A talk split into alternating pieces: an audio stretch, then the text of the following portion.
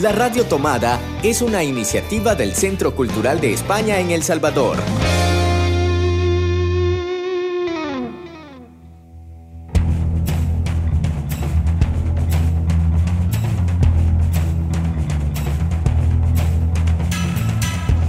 Muy buenos días, buenas tardes, muy buenas noches, depende de cuándo y cómo nos estéis escuchando.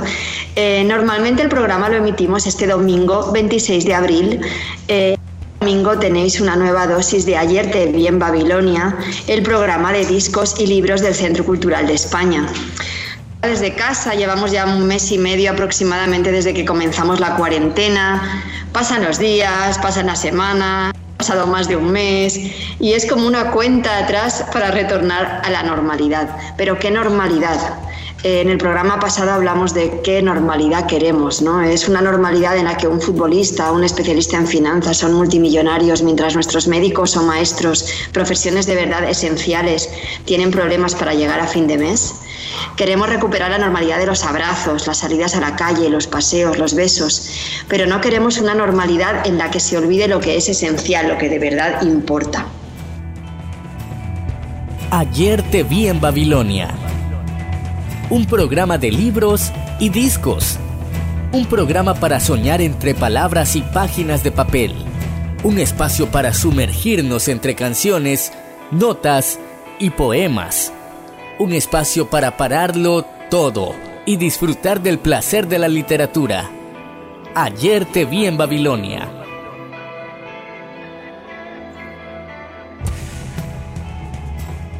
Y aquí estamos en Ayer Te Vi en Babilonia, eh, como cada domingo desde la cuarentena, eh, grabando por supuesto en modo virtual, cada uno desde su casa. Ahí está Marvin Siliezar a los mandos técnicos desde su casa. ¿Qué tal Marvin? ¿Cómo estás? Con mucha alegría porque celebramos esta semana el Día Internacional, el Día Mundial del Libro y lo hicimos participando de la maratón de lectura del Quijote de la Mancha que estuvo muy cálida y muy particular este año. Pues sí, la verdad es que este año tuvimos una maratón virtual, todo es virtual este año. Eh, además de Marvin, pues estoy yo misma, Eloisa Bayo Marco, a los micrófonos, también desde mi casa. Y por supuesto, cada programa tiene el apoyo de Ligia Salguero desde la Mediateca Virtual con sus recomendaciones semanales y Cristina Algarra con el apoyo en comunicación y redes sociales. Y este programa, Marvin, lo vamos a dedicar, como muy bien adelantaba Marvin, al Día del Libro, ya que cada 23 de abril se celebra el Día del Libro y es una excusa eh, para todos los que nos gustan los libros y que pensamos que cada día del año debería de ser el día del libro, para recuperar el placer por la lectura o para al menos visibilizar y tratar de convencer a todos los que todavía no estén convencidos de lo hermoso que es leer. Esta semana, eh, en la maratón de lectura del Quijote, como decía Marvin, hablábamos de la importancia y del valor de los libros y de la literatura. Y hablábamos que en estos días de cuarentena un libro nos hace volar, nos hace viajar y nos hace soñar. Los libros nos ayudan a ponernos en la piel del otro y a conocer nuevas y diversas vidas. Los libros nos proponen nuevas formas de imaginar nuestros mundos y también nos ofrecen claves para comprender otros mundos. Los libros nos hacen mejores porque nos hacen más libres. Y esto me recuerda un poquito una justo esta semana que estuve escuchando una conferencia de Almudena Grandes y ella decía que hoy en día todavía y cada vez más leer un libro es un acto de resistencia y un acto de resistencia y cada acto de resistencia nos hace más libres. Así que eh, con esta máxima en nuestra cabeza eh, vamos a comenzar nuestro Ayer te vi en Babilonia, este programa que es el quinto de la cuarentena y que vamos a tener un montón de invitados en concreto vamos a tener invitados desde España, desde Paraguay y por supuesto desde aquí, desde El Salvador. Y nos van a hablar cada uno de ellos y ellas de sus libros favoritos o sus lecturas favoritas de este momento. Por ahora les recordamos de nuevo, para que no se olviden, que están escuchando Ayer te vi en Babilonia en la radio Tomada, el programa de libros y discos del Centro Cultural de España. Y comenzamos con música y bueno, antes hablábamos con Marvin que todos en estos momentos de la cuarentena tenemos momentos de dicha, momentos de disfrutar, de estar en casa, pero también tenemos momentos de crisis, de angustia, de miedo. Eh, nos vamos a quitar los miedos y las angustias con una de esas canciones que son himnos que te dan ganas de bailar para levantar el ánimo y disfrutar con la música y la literatura. Vamos a escuchar Viva la vida de Coldplay.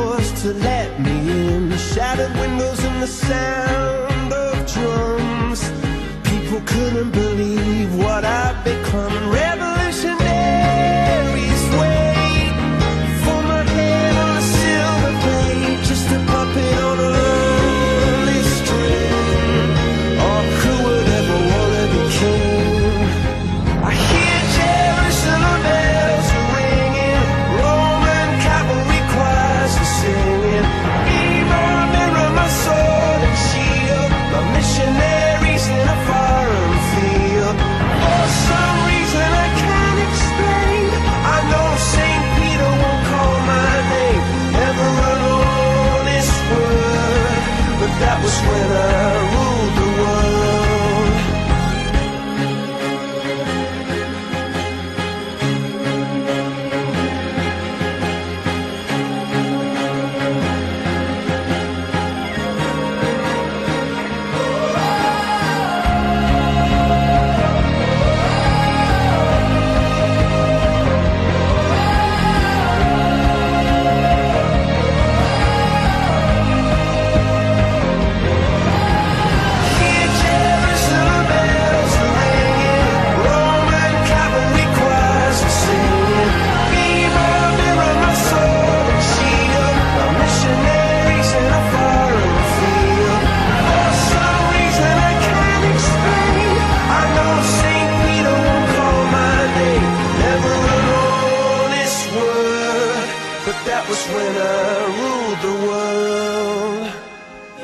Escuchábamos Coldplay, que es una canción que nos da unas ganas tremendas de bailar, eh, porque estamos planteando un programa para disfrutar, para disfrutar con la música y con los libros.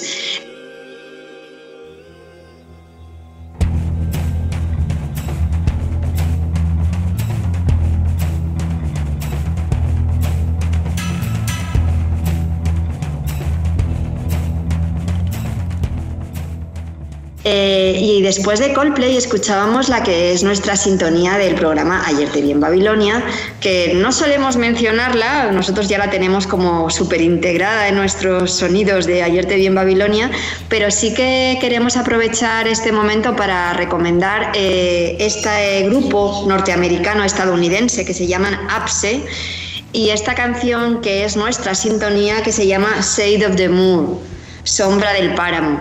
Y es que las canciones de Apse, todas ellas son así muy ambientales y nos generan como esos momentos, esas sensaciones ideales ¿no? para leer y para disfrutar de la lectura.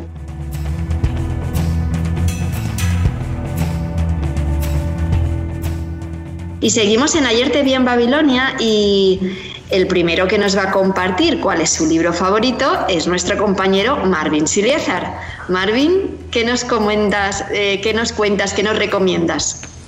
Pues mira, mi libro favorito de todos los tiempos es un libro que yo como hombre de radio eh, habla de radio. Es escrito por José Ignacio López Vigil y recopila los testimonios de eh, radialistas, eh, de periodistas de la radio Fe y Alegría de Venezuela donde se narran los hechos ocurridos durante el golpe de Estado a Hugo Chávez Frías en el año 2002. El libro fue lanzado en el 2006 y eh, algunas personas, ahí aparece un salvadoreño de hecho, algunas personas son muy buenos amigos míos, eh, de los que dieron su testimonio ahí, como por ejemplo Gerardo Lombardi, entonces presidente de, de la Asociación Latinoamericana de Educación Radiofónica y eh, Carlos Figueroa, el salvadoreño que lastimosamente falleció hace un par de años, un periodista eh, muy respetado en Venezuela y también que hizo corresponsalía para medios como el ER y la DW de Alemania. Y bueno, les voy a compartir un, fragmento de eh, uno de los testimonios, porque eh, como dice José Ignacio López Vigil, yo recopilé lo que me contaron y lo escribí. No es una muestra fidedigna de lo que sucedió, sino que de lo que se acuerdan los que me eh, platicaron. Y dice así, el teléfono no paraba de sonar. Tantos sin brazos que tuvimos que poner a tres personas una solo para llamadas de denuncias, la otra para información de comunidades y otra más para los reporteros y los periodistas. Los de la Red de Apoyo por la Justicia y la Paz nos echaron una mano en aquel lloriqueo. Aló, aló, mire, yo llamé a tal radio y allá mismo una persona me dijo, nosotros no te podemos atender porque hay órdenes de no pasar nada por acá, pero te recomiendo que llames a Fe y Alegría, que ellos se están sacando la bulla al aire. Colegas de otros medios nos llamaban, como a ellos no les permitían, nos pasaban la información. No digan que yo se las dije porque me vuelan el pescuezo. Nos llamó Radio Nederland, nos llamaron de México, de España, de Argentina, nos pedían reportes directos y se los hacíamos al toque. Se nos enlazaban radios del interior del país hasta radio de las FARC. Nos copió Aquí Radio FARC. Estamos conociendo lo que pasa en la República Hermana de Venezuela a través de la radio, de la red de radios Fe y Alegría. La única que está desenmascarando a los golpistas vendepatrias. La única con información confiable. Las llamadas y los reportes de las noticias se cruzaban como pepazos. Y hay otra parte que me gusta mucho eh, de otro testimonio, porque recoge varios testimonios, y recojo esta frase en particular del inicio, que dice, el buen periodismo, contrario a la propaganda, se hace tocando todas las campanas del campanario. Entonces, en esa búsqueda de todas las voces, también entrevistamos al copellano, al hombre del Opus Dei, José Rodríguez Iturbe, nombrado el día anterior como ministro de Relaciones Exteriores del gobierno de Carmona. Se llama Golpe de Radio, los tres días que transmitimos peligrosamente. Y es de José Ignacio López Vigil, que es parte de las publicaciones que se hicieron eh, con motivo del aniversario de la Asociación Latinoamericana de Educación Radiofónica, ALER. Y por cierto, me lo firmó eh, Gerardo Lombardi y también tengo un saludo de, de José Ignacio López Vigil que atesoro mucho porque es un libro de verdad muy emocionante. Qué maravilla, Marvin. Y yo creo que ya te había escuchado eh, hablar de este libro y tengo unas ganas tremendas de poder conseguirlo yo también, porque también soy como tú, eh, persona de radio, mujer de radio, que he crecido toda mi vida haciendo radio y me encanta y sería hermoso leer este libro. Así que me lo apunto entre las recomendaciones, que seguro que hoy me voy a apuntar más de una recomendación. Eh, y de, de José Ignacio Martín Vigil, ahora nos vamos a España y vamos a escuchar a un compañero que ya se ha hecho un colaborador casi asiduo en estos últimos programas de Ayer te vi en Babilonia, que es nuestro gran amigo Javier Pérez Iglesias. Él, eh, director de la Biblioteca de la Facultad de Bellas Artes en la Universidad Complutense de Madrid, es un gran lector, un apasionado de los libros y cada semana nos descubre joyas literarias diferentes. Además, eh, creo que en algún momento, Marvin, podremos hacer un programa especial con él, porque además he descubierto, él es con esto de la cuarentena, han puesto en marcha él y otro gran amante de los libros en Madrid, han puesto en marcha un blog sobre lecturas recomendadas, con lo cual creo que sería hermoso hacer un programa con ellos eh, viendo esas recomendaciones que tienen en su blog, que se llama Jardinismos, y en el que hablan de eh, literatura y jardinería, medio ambiente, flores, plantas. Es un libro, un blog muy especial que seguro que puede ser muy interesante descubrir con Javier. Pero ahora os dejamos con Javier, que nos trae una recomendación súper interesante de una escritora eh, estadounidense que se llama Úrsula K. Le Guin. Vamos a escuchar lo que nos cuenta Javier de ella y la lectura que hace de su libro. Hola, soy Javier Pérez Iglesias, biblioactivista y os hablo desde Madrid, desde la cuarentena madrileña y en el día del libro, bueno, muchas, muchas son mis lecturas favoritas y mis escritoras y escritores favoritos y mis libros favoritos, pero he, decidido escoger a una que me parece una gran maestra, que es Úrsula K. Le Guin. Yo no era muy de literatura fantástica, pero cuando la leí a ella quedé fascinado por esa capacidad que tiene para inventar mundos, para utilizar la ciencia ficción pensando otras formas posibles eh, de vivir y de organizar la sociedad y de organizarnos entre nosotras y por supuesto siempre desde una calidad literaria que hace que sus libros se lean con gran placer. ¿no? Leí con muchísimo gusto eh, La mano izquierda de la oscuridad, o Los Desposeídos, que son novelas y que os recomiendo muchísimo. Pero yo lo que quiero eh, leeros ahora es un fragmento de un libro que se llama Contar es escuchar, que es una recopilación de ensayos escritos por ella, en algunos casos de conferencias. Ella misma hizo la selección y la presentación de cada una de esas piezas. Entonces os voy a leer un fragmento de Contar es escuchar, que además es la la primera, eh, la primera pieza del libro es un escrito de ella de los años 90 que lo creó para ser leído en voz alta. Y bueno, solo me gustaría añadir antes de leer el fragmento que Úrsula K. aparte de ser una grandísima escritora, es una gran pensadora feminista y eso se trasluce en todos sus libros.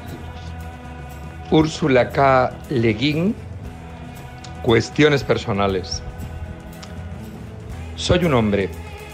Pensarán que he cometido un error de género sin querer, o quizá que intento engañarlos porque mi nombre de pila acaba en A y soy dueña de tres sujetadores y he estado embarazada cinco veces y otras cosas por el estilo que sin duda habrán notado, pequeños detalles.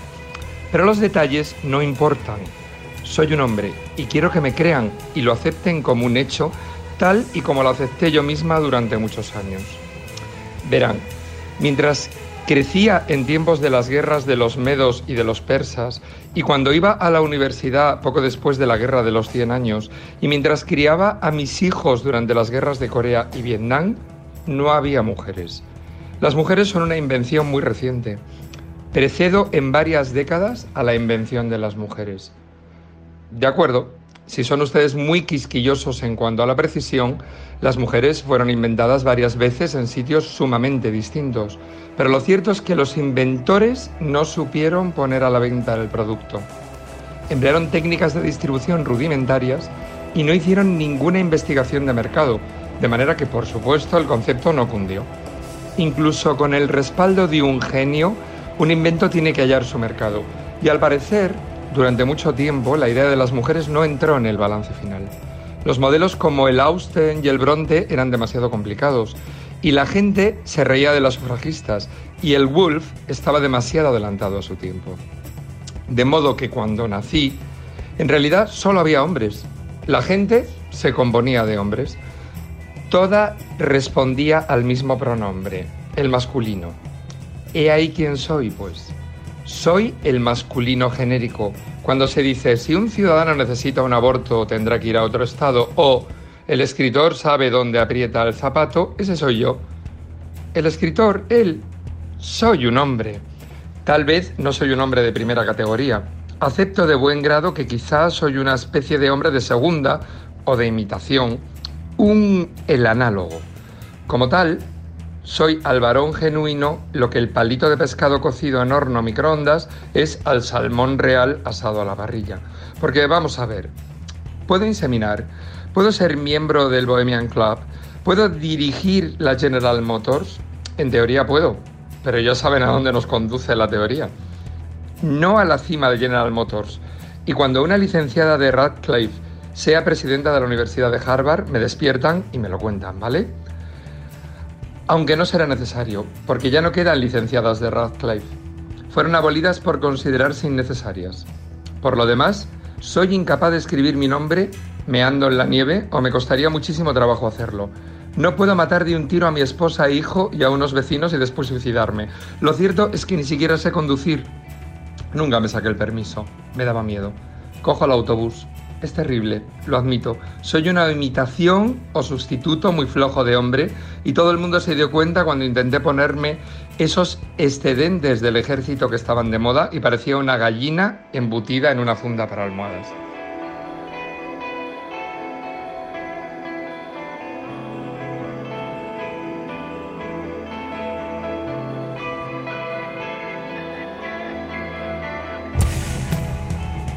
Y Javier siempre nos trae sorpresas y descubrimientos literarios. Y también yo me había apuntado a la recomendación de, Marvin y ahora me apunto también la recomendación de Javier.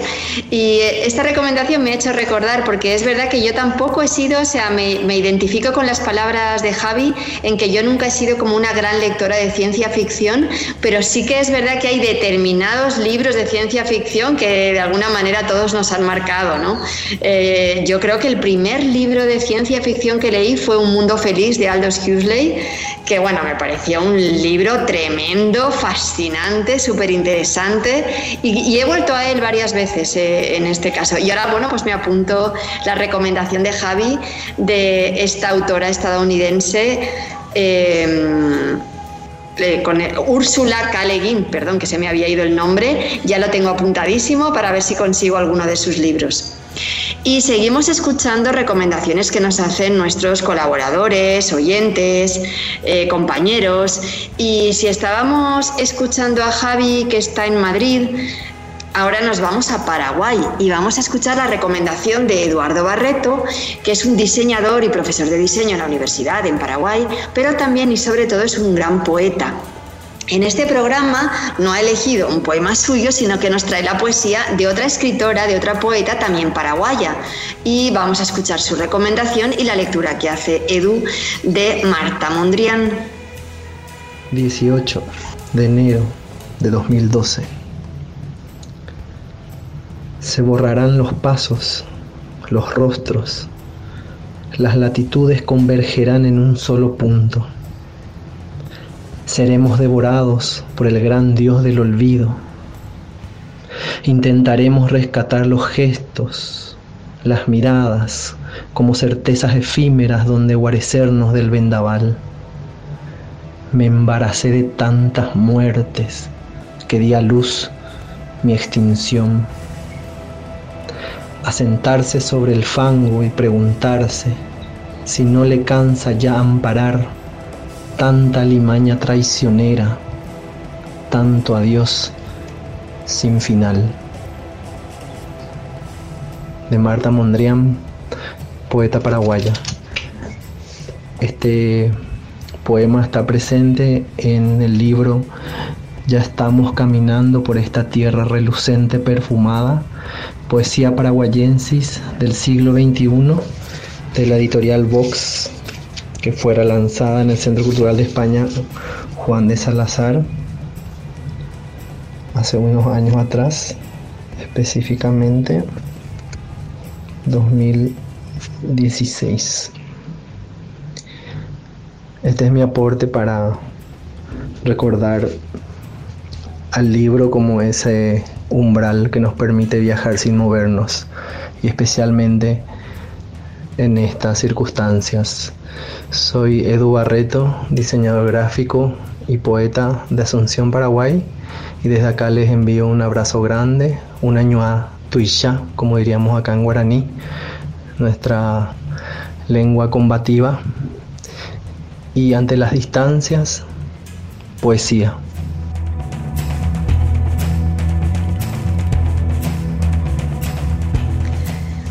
Pues ya que nos hemos introducido en el tono poético, nos viene súper a cuento la recomendación que nos trae Ligia esta semana, la recomendación de la mediateca, eh, que ahí la dejo a Ligia para que nos haga la presentación. La mediateca recomienda.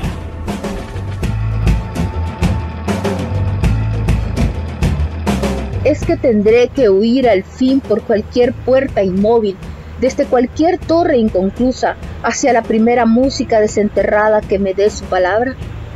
Arrodilléme ayer y todos los cuchillos se encallaron en mi espalda.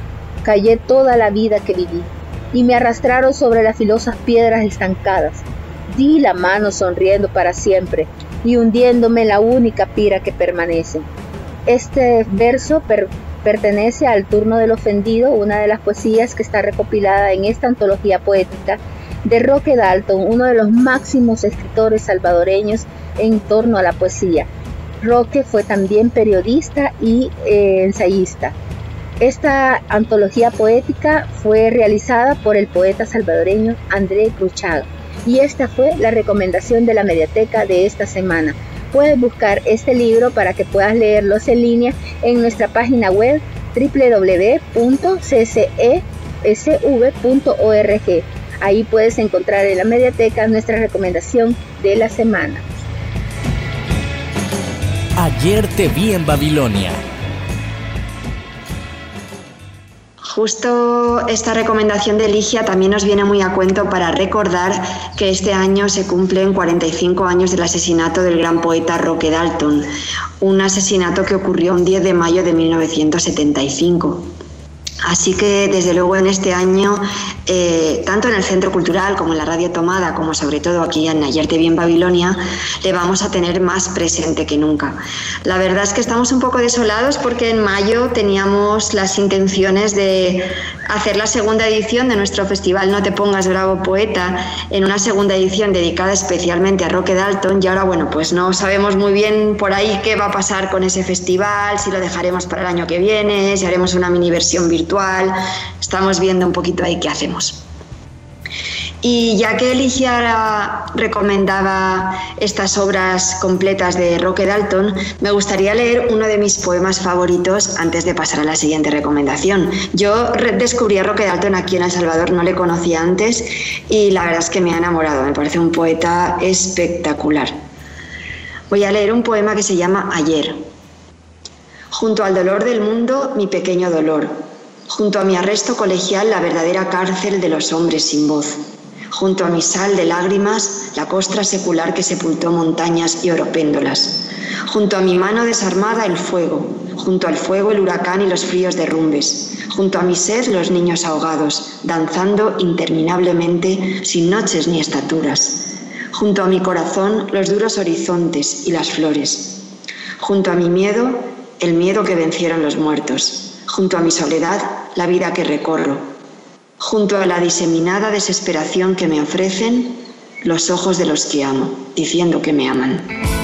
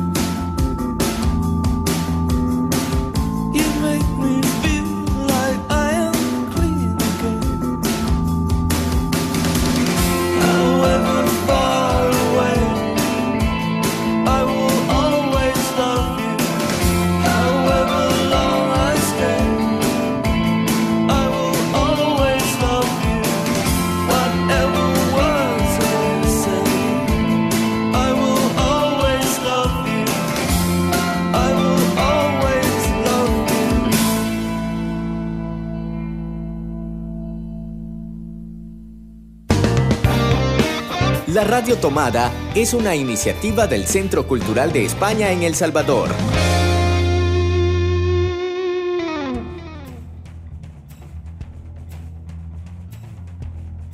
Estábamos escuchando a The Cure Love Song, una de nuestras canciones favoritas de Marvin y Mía. Y bueno, a mí en mi caso The Cure, una de mis bandas favoritas de todos los tiempos, que me hace un poquito recordar mis épocas de instituto allá por los 80 finales, cuando además pude, cuando me fui a estudiar ya a la Universidad de Valencia y empecé a poder ir a conciertos, porque obviamente en mi pueblo no lo sabía, pero en Valencia sí que pude ir a ver un concierto de The Cure y disfruté, bueno, pues como un enano. Y también allí en Valencia, en la universidad, es cuando empecé a hacer radio. Así que pues The Cure y la radio están vinculados a esa etapa de mi vida que recuerdo con mucha nostalgia en estos momentos de cuarentena. Y seguimos escuchando Ayer te vi en Babilonia el programa de discos y libros del Centro Cultural de España y de la Radio Tomada. Eh, hemos escuchado la recomendación de la mediateca y seguimos con Ligia, sabéis que es una de nuestras grandes colaboradores, coordinadora de las actividades infantiles del Centro Cultural, de la mediateca y de todas las actividades literarias, así que ella no puede faltar en este programa de libros. Y esta vez nos trae otra de sus recomendaciones, uno de sus libros favoritos. Escuchamos a señor Ligia. Soy Ligia Salguero y uno de mis libros favoritos es El Principito. Y es un libro muy importante para mí porque marcó una etapa muy significativa en mi vida personal. Y la parte que más disfruto es eh, cuando el Principito y el zorro interactúan y crean eso, ese vínculo de amistad que es tan bonito. Eh, y el, el zorro lo manda a que vaya al rosal a comprar su rosa y ese es el fragmento que quiero compartirles ahora. Son muy bellas pero están vacías y nadie daría la vida por ustedes. Cualquiera que la vea podría creer indudablemente que mi rosa es igual a cualquiera de ustedes, pero ella se sabe más importante que todas, porque yo la he regado, porque ha sido a ella la que abrigué con el fanal, porque yo le maté los gusanos, salvo dos o tres que se hicieron mariposas, y es que a ella, a la que yo he oído quejarse, alabarse, y algunas veces hasta callarse, porque es mi rosa. En fin. Y ese es el fragmento que quería compartir con ustedes de este mi libro favorito.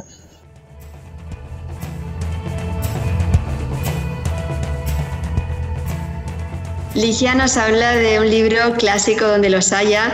Ligia nos está trayendo estos días de cuarentena muchos libros eh, de esos que son tanto para niños como para mayores, porque lo mismo que el libro que nos recomendaba la semana pasada, Alicia en el País de las Maravillas, como otros libros de los que nos ha hablado, son libros que se disfrutan tanto por eh, niños como por adultos. De hecho, El Principito no es un libro que un niño pequeño pueda comprender solo, o sea, necesita a lo mejor un adulto que le haga entender otras cosas, ¿no? aunque lo puede disfrutar solito, por supuesto. Eh, este libro es un clásico y lo que ha escogido Ligia es un pasaje precioso que nos narra la amistad entre el principito y el zorro. Y si el libro favorito de Ligia que nos trae esta semana, entre tantos favoritos como todos tenemos, era El Principito, ahora nos vamos a una recomendación que nos trae Andrea Serrano Bran y ella eh, nos trae otro clásico, vamos de clásico en clásico y tiro porque me toca.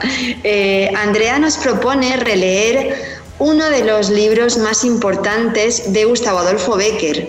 Gustavo Adolfo Becker es un clásico del romanticismo español que todos en el instituto y en el colegio hemos estudiado y hemos leído, sobre todo las rimas y leyendas. Pero Andrea selecciona un fragmento de una obra muy interesante de Becker que se llama Desde mi celda. Y él, Becker, además de poeta y narrador, era también periodista. Y entonces se retira a un monasterio en el año, en torno al año 1864, y allí se compromete con un periódico, con el contemporáneo, en enviar una serie de cartas desde la celda del monasterio donde se ha enclaustrado con el título genérico Desde mi celda que irían apareciendo en esa publicación entre los meses de mayo y octubre de 1864. Así que vamos a escuchar la recomendación de Andrea eh, en torno al fragmento, en torno a la obra Desde mi celda de Gustavo Adolfo Becker. Hola a todas y todos, aquí eh, les saluda Andrea Serrano Brand. Hoy quería compartir con ustedes un fragmento del escritor Gustavo Adolfo Becker, uno de mis escritores favoritos, y también muy representante del romanticismo español. A Becker lo solemos asociar bastante con eh, las rimas y leyendas, pero él escribió bastante, incluso dibujó bastante. Y hoy he querido tomar un fragmento de una sección que me pareció muy curiosa en la edición del libro que, tenemos aquí en casa, eh, que, se, que se llama esta, sección eh, Desde mi celda. Entonces aquí dice, queridos amigos, heme aquí transportado de la noche a la mañana a mi escondido valle de Veruela. Heme aquí instalado de nuevo en el oscuro rincón, rincón del cual salí por un momento para tener el gusto de estrecharnos la mano una vez más, fumar un cigarro juntos, charlar un poco y recordar las agradables, aunque inquietas, horas de mi antigua vida.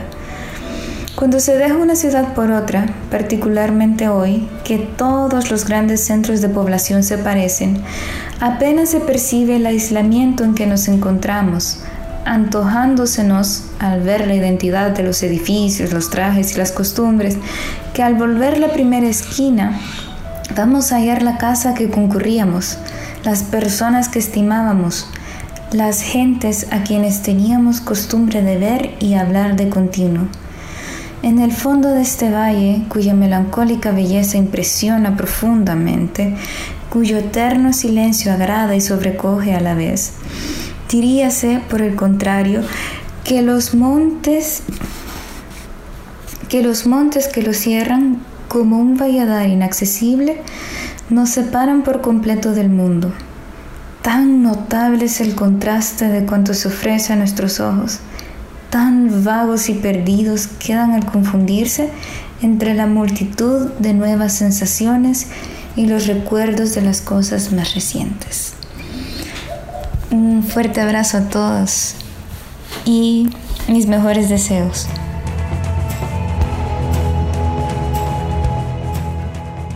Volvemos a viajar eh, otra vez a Paraguay.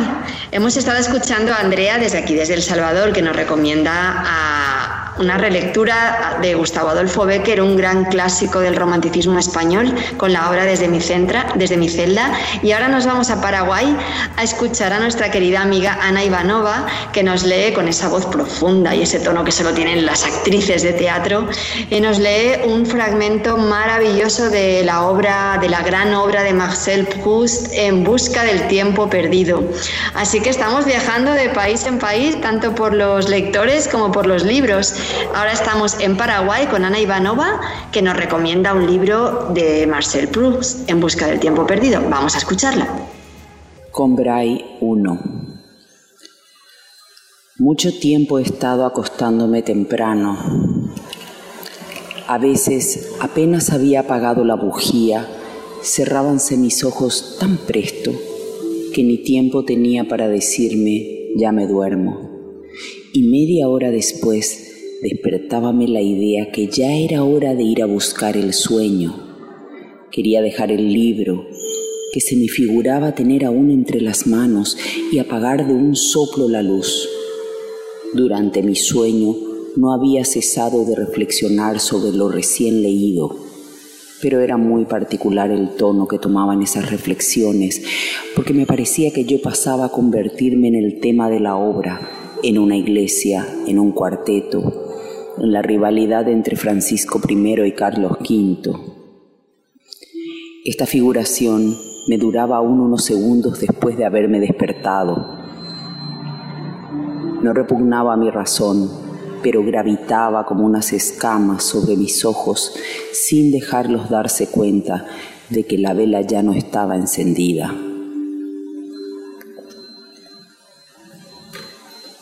En busca del tiempo perdido, con Bray 1, Marcel Proust. Y yo he de reconocer que tengo una deuda pendiente con Proust. Son seis volúmenes los de En Busca del Tiempo Perdido. Apenas me he podido leer dos y lo tengo ahí pendiente. Y bueno, pues a lo mejor en estos días de cuarentena podría ser un buen momento para retomarlo, pero no lo tengo aquí, lo tengo en otra parte, así que no lo he podido retomar. Y sin embargo, el escuchar a Ana Ivanova leyendo En Busca del Tiempo Perdido de Marcel Proust sí que me ha hecho pensar en otro libro que a mí también me marcó muchísimo y me gustó muchísimo que se llama Viaje al final de la noche de Céline. Eh, un autor eh, pues conflictivo ¿no? y problemático por sus por sus simpatías políticas, podríamos decir, pero que desde luego como narrador en este libro se supera y crea una obra maestra desde mi punto de vista. Voy a un fragmento de Viaje al final de la noche de Luis Ferdinand Céline. Seguimos en Francia y leo. Podíamos preguntarnos cómo iría a hacer para acabar. El vientre se le hinchaba, nos miraba. León, ya muy fijo, gemía, pero no demasiado. Era como una calma. Yo ya lo había visto muy enfermo y en muchos lugares diferentes, pero aquello era un asunto en que todo era nuevo, los suspiros, los ojos y todo. Ya no se le podía retener, podríamos decir, se iba de minuto en minuto. Transpiraba con gotas tan gruesas que era como si llorase con toda la cara. En esos momentos es un poco violento haberse vuelto tan pobre y tan duro. Careces de casi todo lo que haría falta para ayudar a morir a alguien. Ya solo te quedan cosas útiles para la vida de todos los días. La vida de la comodidad, la vida propia solo, la cabronada. Has perdido la confianza por el camino. Has expulsado, ahuyentado la piedad que te quedaba, con cuidado, hasta el fondo del cuerpo, como una píldora asquerosa. La has empujado hasta el extremo del intestino, la piedad, con la mierda. Ahí está bien, te dices. Y yo seguía delante de León para compadecerme y nunca me había sentido tan violento. No lo conseguía. Él me encontraba, las pasaba puntas. Él debía de buscar a otro Ferdinand, mucho mayor que yo, desde luego, para morir, para ayudarlo a morir más bien, más despacio. Hacía esfuerzos para darse cuenta de si por casualidad no habría hecho progresos el mundo. Hacía el inventario el pobre desgraciado en su conciencia. Si no habrían cambiado un poco los hombres para mejor, mientras él había vivido, si no habría sido alguna vez injusto con ellos sin quererlo. Pero solo estaba yo, yo y solo yo, junto a él, un Ferdinand muy real al que faltaba lo que haría a un hombre más grande que su simple vida, el amor por la vida de los demás. De eso no tenía yo, o tampoco la verdad, que no valía la pena enseñarlo. Yo no era grande como la muerte, era mucho más pequeño. Carecía de la gran idea humana. Habría sentido incluso, creo, pena con mayor facilidad de un perro estirando la pata que de él, Robinson, porque un perro no es listillo, mientras que él era un poco listillo, de todos modos, León. También yo era un listillo, éramos unos listillos. Todo lo demás había desaparecido por el camino, y hasta esas muecas que pueden aún servir junto a los agonizantes las había perdido. Había perdido todo, estaba visto por el camino. No encontraba nada de lo que se necesitaba para diñarla, solo malicias. Mi sentimiento era como una casa a donde solo se va de vacaciones. Es casi inhabitable. Y además es que es exigente, un agonizante, un agonizante moribundo. Pero agonizar no basta. Hay que gozar el tiempo que se casca. Con los últimos estertores hay que gozar aún, en el punto más bajo de la vida, con las arterias llenas de urea.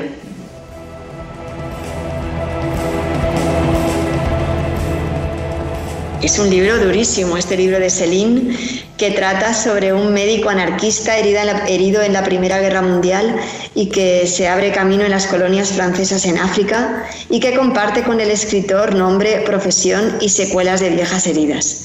Este libro es una violenta sátira contra la civilización occidental cargada de claves para comprender la historia de la literatura actual. Un libro de estos grandes, largos, gordos, importantes que recomiendo para leer con calma, sin prisa, meditando cada palabra y disfrutando cada, cada palabra. Eh, así que del libro que nos recomendaba Ana Ivanova, En busca del tiempo perdido, un gran libro, hemos pasado a otra gran obra, otra gran eh, cumbre de la literatura francesa, Viaje al fin de la noche. Y de ahí seguimos compartiendo lecturas y recomendaciones de nuestros seguidores del Centro Cultural, de la Radio Tomada y de Ayer te vi en Babilonia. Ahora nos vamos a Madrid y escuchamos a Silvia Marcos Ross, una gran amiga, compañera de radio durante años en el programa El Cactus Radio Cine. Silvia y yo fuimos compañeras de universidad en Valencia y allí empezamos juntas en la radio de la universidad, cada una con su programa de radio, pero luego nos reencontramos en Madrid y allí hicimos juntas durante años en la radio del Círculo de Bellas Artes el programa El Cactus Radio Cine, que eh, una vez yo me marché de Madrid hace ya muchos años, ella siguió haciendo y sigue haciendo. Así que Silvia le mandamos muy, muchos saludos de la radio tomada al Cactus Radio Cine y, y, hablamos con ella de libros. Silvia, además de compañera de radio, compañera múltiple de miles de conciertos, también es compañera de lecturas porque es una gran lectora. Así que vamos a ver qué nos recomienda Silvia Marcos Ross desde Madrid, directora del Cactus Radio Cine. Hola, saludos a Ayer te vi en Babilonia. Soy Silvia Marcos del Cactus y desde España eh, aquí estoy para hablaros de mi obra favorita.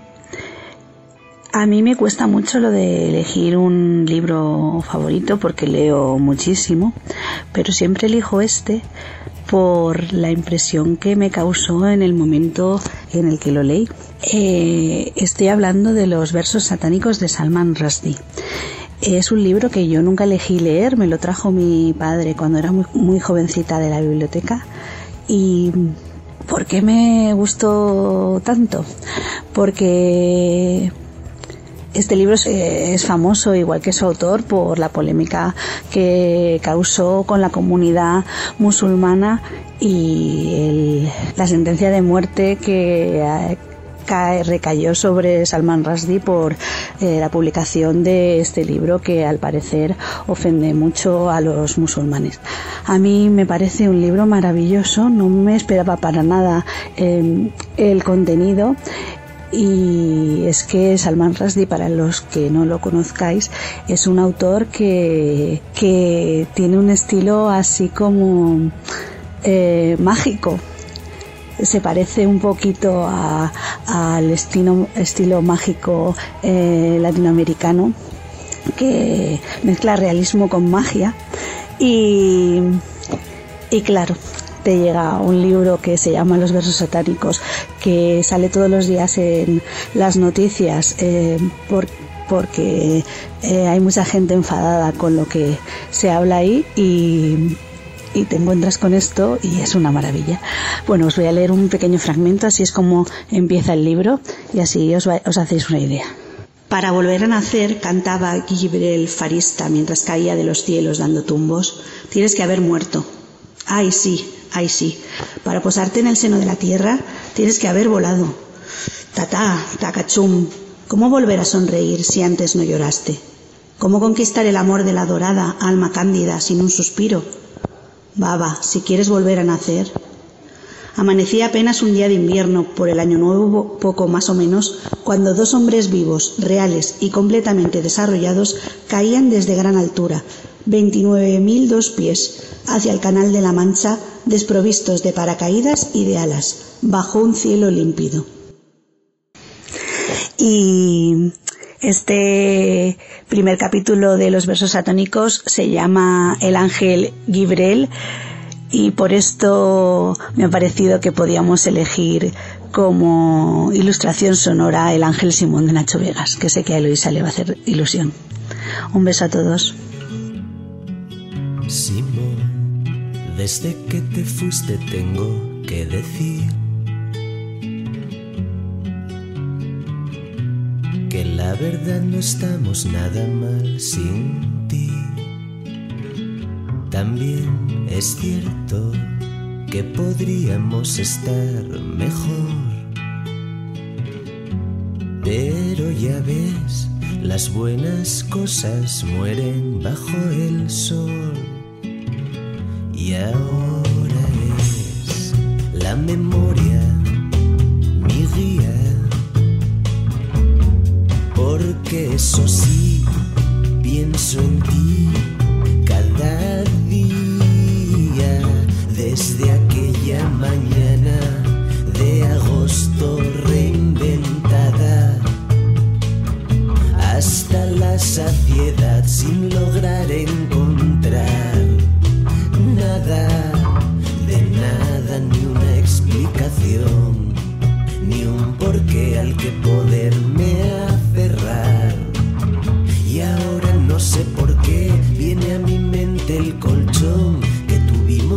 Javi y yo, a la basura, sin poder dejar de mirar esa mancha oscura que allí nos dejaste como herencia y recuerdo. Antes de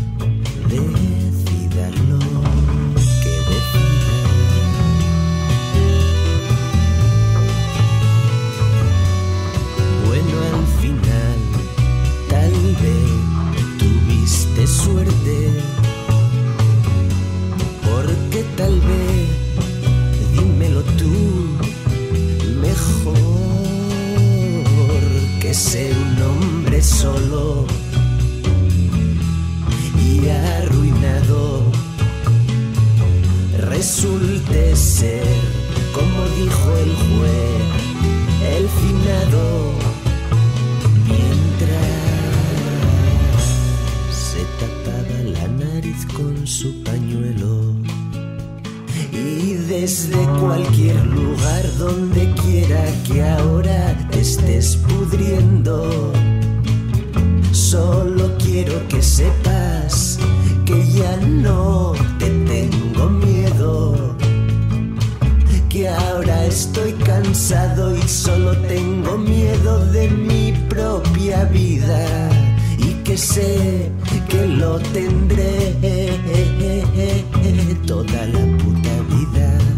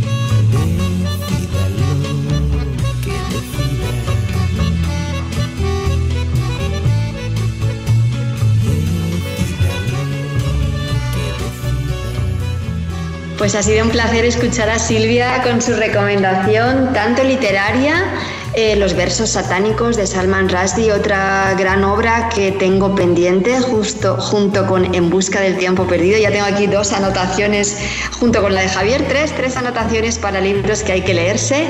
Y luego además Silvia terminaba su recomendación y nos presentaba esta canción de Nacho Vegas que bueno, pues es una canción maravillosa de Nacho, que Marvin sabe que es uno de mis cantantes favoritos españoles, Silvia también lo sabe, y bueno, ella y yo fuimos a muchos conciertos de Nacho Vegas en Madrid. De hecho, uno de los últimos conciertos que yo fui en Madrid, cuando ya estaba viviendo en Paraguay, fue uno de Nacho Vegas en el Circo Price con Silvia Marcos Ross, así que nada, esto me trae gratos recuerdos.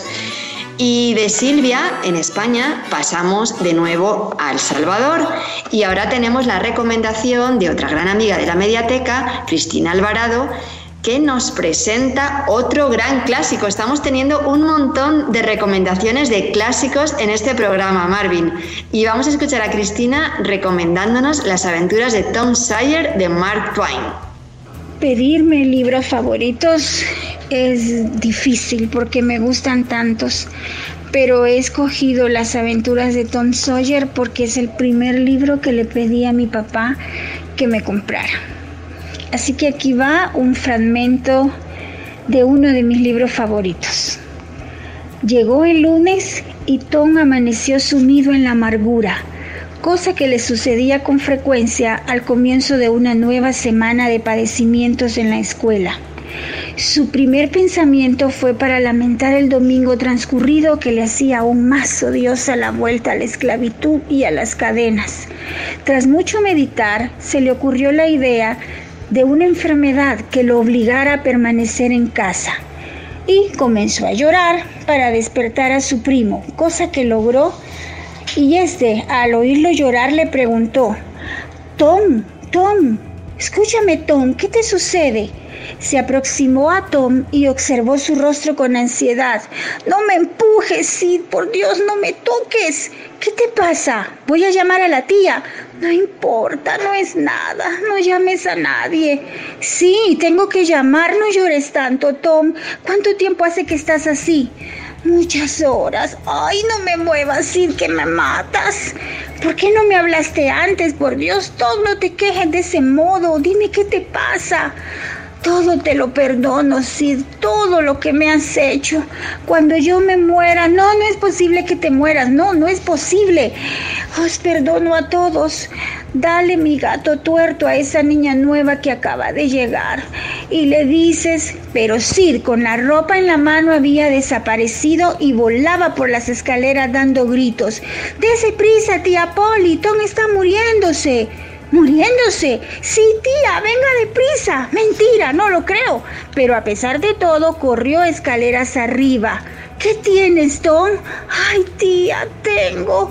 ¿El qué, Tom? ¿El qué? El dedo del pie herido. La señora se dejó caer en una silla riendo y llorando. Un poco más tranquila dijo, Ay, qué susto me has dado, Tom. Ahora basta de tonterías y levántate. Los gemidos cesaron y el niño dijo, me dolía de veras y sentía tanto dolor que ya no me acordaba del diente.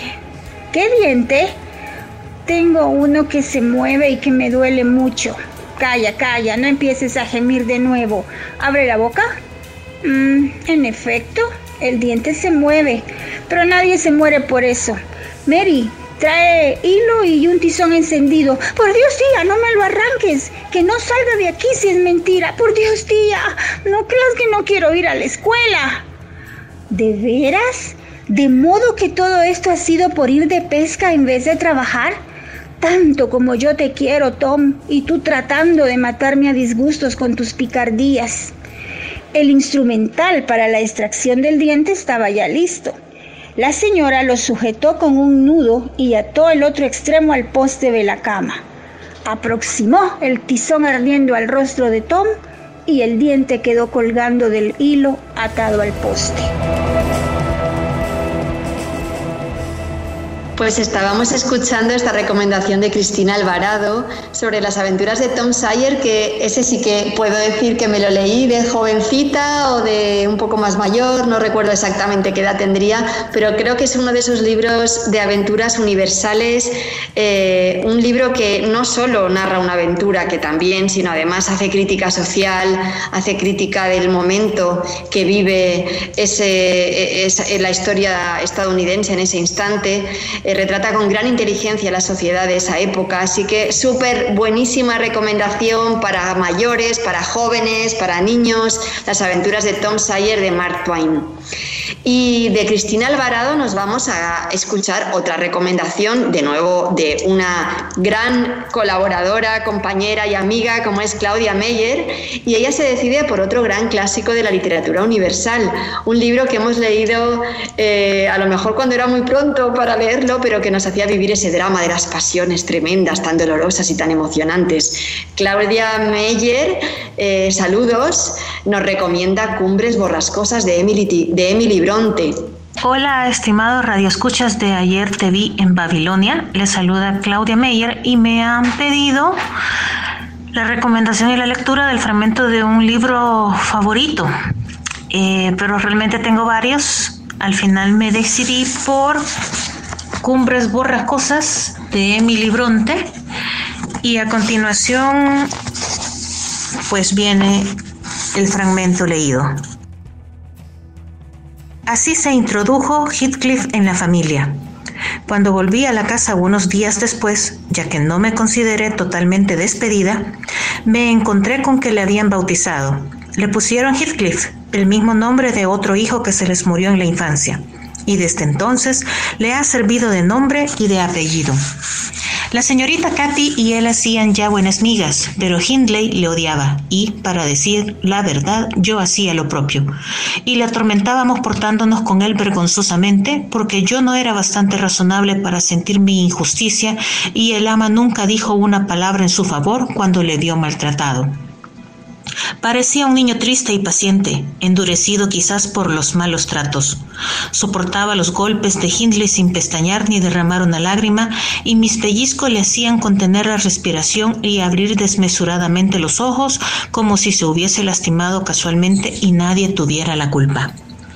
Esta actitud estoica ponía furioso al viejo Earnshaw cuando descubría a su hijo persiguiendo al pobre niño sin padre, como le llamaba. Se encariñó extrañamente con Heathcliff, creyendo todo lo que le decía. En ese asunto hablaba afortunadamente poco y generalmente decía la verdad, y mimándolo mucho más que a Katy, que era demasiado traviesa y voluntariosa para ser su preferida. Así, desde el principio, trajo la desazón a la casa, y a la muerte de la señora Earnshaw, que ocurrió unos dos años después, el joven amo se había acostumbrado a mirar a su padre como a un tirano más que como un amigo, y a Heathcliff como a un usurpador del afecto de su padre y de sus derechos. A fuerza de pensar en esta injusticia, su carácter se agrió poco a poco.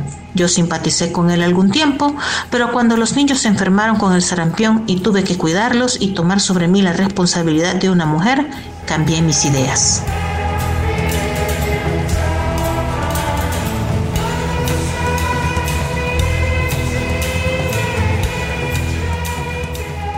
Y bueno, eh, Marvin, ya hemos terminado con un montón de, reseñas que nos envían colaboradores desde Paraguay, desde España y desde aquí, desde El Salvador, por supuesto. Y ahora nos quedamos tú y yo, pero tenemos una invitada más que está aquí conmigo, que es Cecilia Baello Esono y que es una gran lectora y que últimamente estamos tratando también en Ayer te vi en Babilonia de hacer un guiño a los libros infantiles y a la lectura infantil, porque además en estos tiempos de cuarentena es súper importante que los niños tengan un tiempito para leer y para disfrutar de las historias que narran los libros. Así que le pedí a Ceci que eligiera uno de sus libros y nos va a leer un cuento que se llama Monstruo Rosa. Venga, pues va a leernos Ceci un cuento muy cortito, muy cortito, de una autora que se llama Olga de Dios y que habla de la diversidad y de la importancia de respetar a todos, sean como sean. Este cuento está dedicado a todas las personas que alguna vez se han sentido monstruo y los demás eran blancos. Ups, ¿qué otras diferencias encuentras? Monstruo Rosa era grande y los demás eran pequeños. Él tenía orejas y los otros no tenían orejas. Solo tenía un solo ojo y los demás dos. Él tenía nariz y los otros no. Siempre sonreía con cualquier tontería, pero a los demás su pico se lo, se lo impedía. Vivían en un lugar donde todo era de color blanco. El cielo estaba tapado por una gran nube. Los árboles, las casas, hasta la tierra era blanca. Cuando jugaban al escondite monstruo rosa, siempre perdían. Y al subirse a los árboles, monstruo rosa se caían. Y los árboles también. al llegar a la noche se iban todos a sus casas a dormir. Pero Monstruo Rosa en su casa no cabía, así que dormía abrazado a ella y soñaba con descubrir otros lugares. Hasta que un día se atrevió a buscar otro lugar, Monstruo Rosa un viaje emprendió. Dejó la gran nube blanca, los árboles blancos, las casas blancas y a todos los demás. Monstruo Rosa cruzó montañas en bicicleta, atravesó el mar en un, en un barco de papel y al llegar al otro lado se lo puso de sombrero. Recorrió el desierto en el que se dormía durante el día y se cantaba por la noche. Y pasaron muchos días, muchas noches, muchos días, muchas noches, y llegó a un lugar donde sí salía el sol. A veces llovía y también otras veces se veía el arco iris. Bueno, pues en, ah, ese lugar conoció nuevas gentes que eran muy diferentes. Bicho pelota, en lugar de andar, rodaba sin parar. Pájaro, pájaro amarillo, podía volar y cantar. La, la, la, la. Unos rana de tres ojos. Cuando saltaba a todas partes miraba. Monstruo azul. Con sus largos brazos daba los mejores abrazos. Reían y jugaban todo el día. Y por la noche en sus casas dormían. Cada uno tenía una casita pájaro amarillo, una casita en, un sitio, en un árbol, y los otros en otros sitios. Monstruo Rosa en este lugar se quedó a vivir y nunca paró de sonreír. Y a sus hermanos les dijo bienvenidos. Pues este libro tan hermoso que nos ha leído Ceci, además es una edición preciosa con unas ilustraciones maravillosas.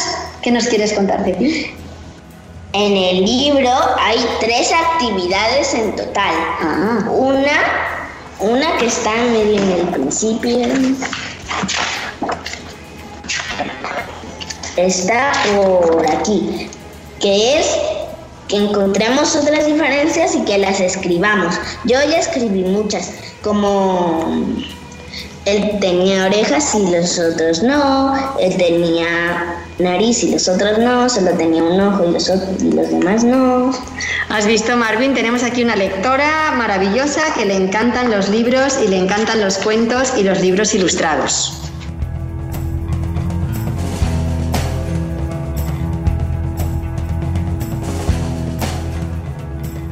Y ya vamos terminando porque se nos ha hecho un programa bien largo con un montón de recomendaciones. Muchas gracias, Ceci, por habernos leído tu cuento, uno de sus cuentos favoritos. Y eh, Marvin, no sé si tú quieres comentarnos o leernos alguna otra recomendación antes de despedirnos. Claro, por supuesto, y es uno de mis autores, por no decir mi autor favorito, y es un salvadoreño que además de eh, ser cuentista también era pintor y por supuesto también era periodista. Hablo del genial Salvador Salazar Arrué, Salarrué. Y les voy a compartir un fragmento de La Honra, que está contenida en los cuentos de barro. Y dice, Tacho, el hermano de la Juanita, tenía nueve años era un cipote aprietado y patascutas, con una cabeza de huizayote. Un día vido que su tata estaba furioso. La Juanita le había dicho, quién sabe qué, y el tata le había metido una penqueada del diablo. ¡Babosa! Había oído que le decía, habéis perdido la honra, lo único que traibas al mundo. Si hubieras sabido que ibas a dejar el ojo de agua, no te dejo ir aquel día, gran babosa. Tacho lloró porque quería a la Juanita como si hubiera sido su nana. Ingenuamente, de escondidas, se fue al ojo de agua y se puso a buscar cachazudamente el honra de la Juana. Él no sabía ni poco ni mucho de cómo sería el honra que había perdido su hermana, pero a juzgar por la cólera del tata, había sido una cosa muy difícil o muy fácil de hallar. Eh, como todos sabemos, es un autor costumbrista salvadoreño que eh, retrata lo que ocurría durante su época en las zonas rurales de nuestro país. Qué maravilla.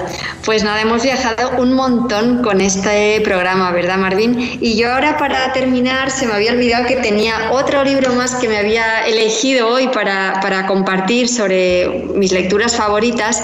Y realmente eh, este libro eh, para mí fue todo un descubrimiento porque yo siempre he sido una lectora muy compulsiva. Entonces me, voy, me fui a vivir a África cuando fui a vivir a Guinea Ecuatorial durante cuatro años y obviamente me puse a leer todo lo que encontraba sobre literatura africana y de diferentes países y de diferentes estilos de, literatura.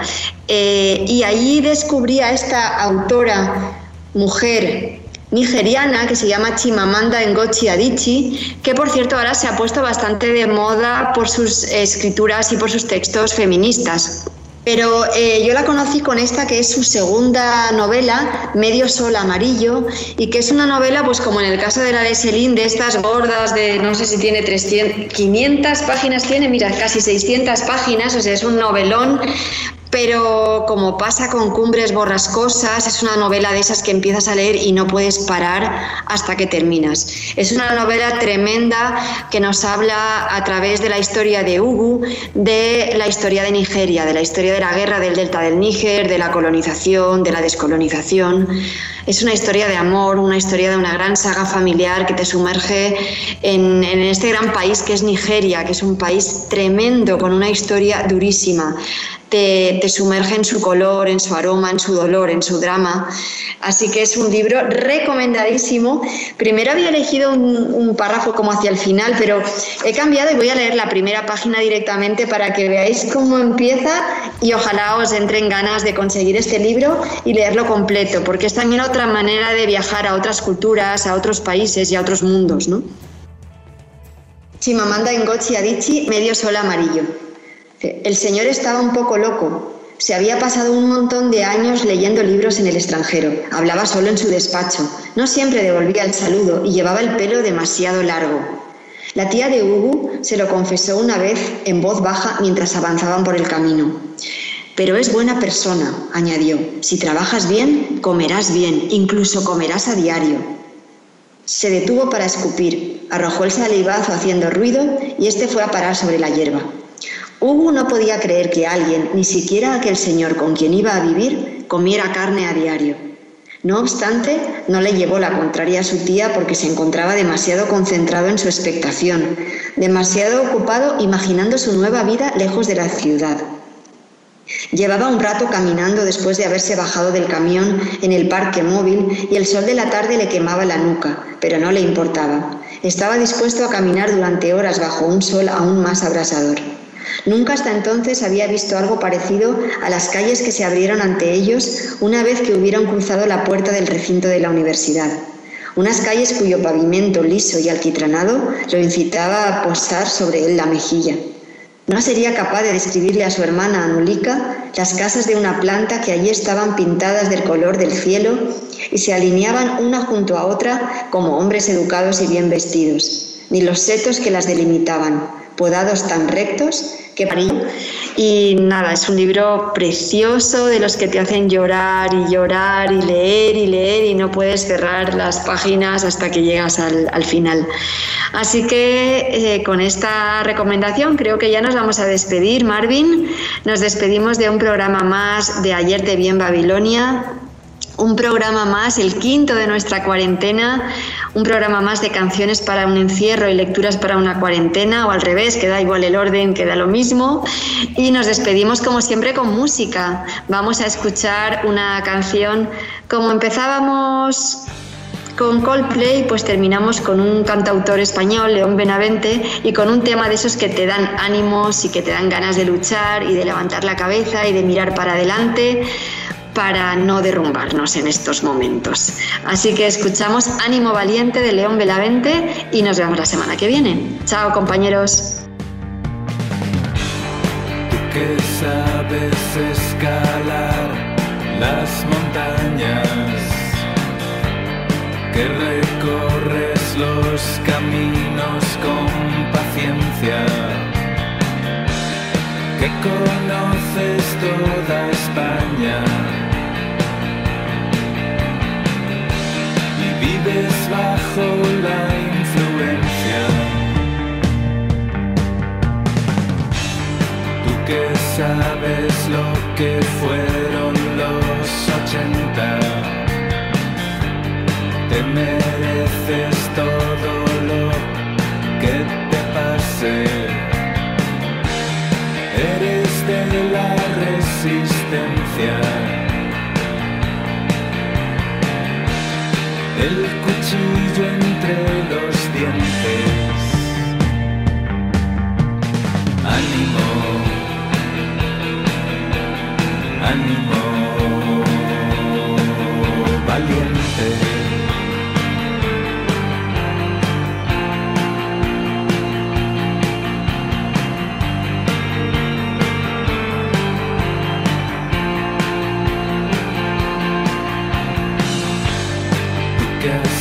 Tanto por la independencia. Y hablas un idioma casi extinguido que pareces aturdido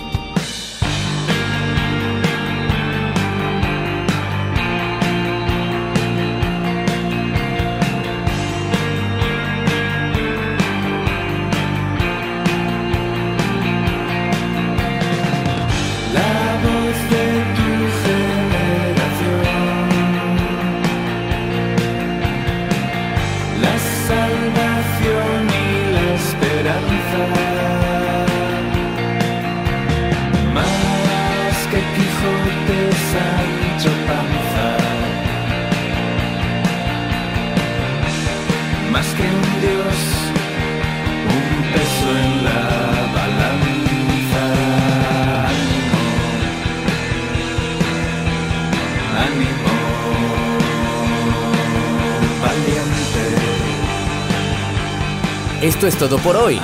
Puedes descargarte un nuevo podcast de Ayer te vi en Babilonia cada domingo en La Radio Tomada.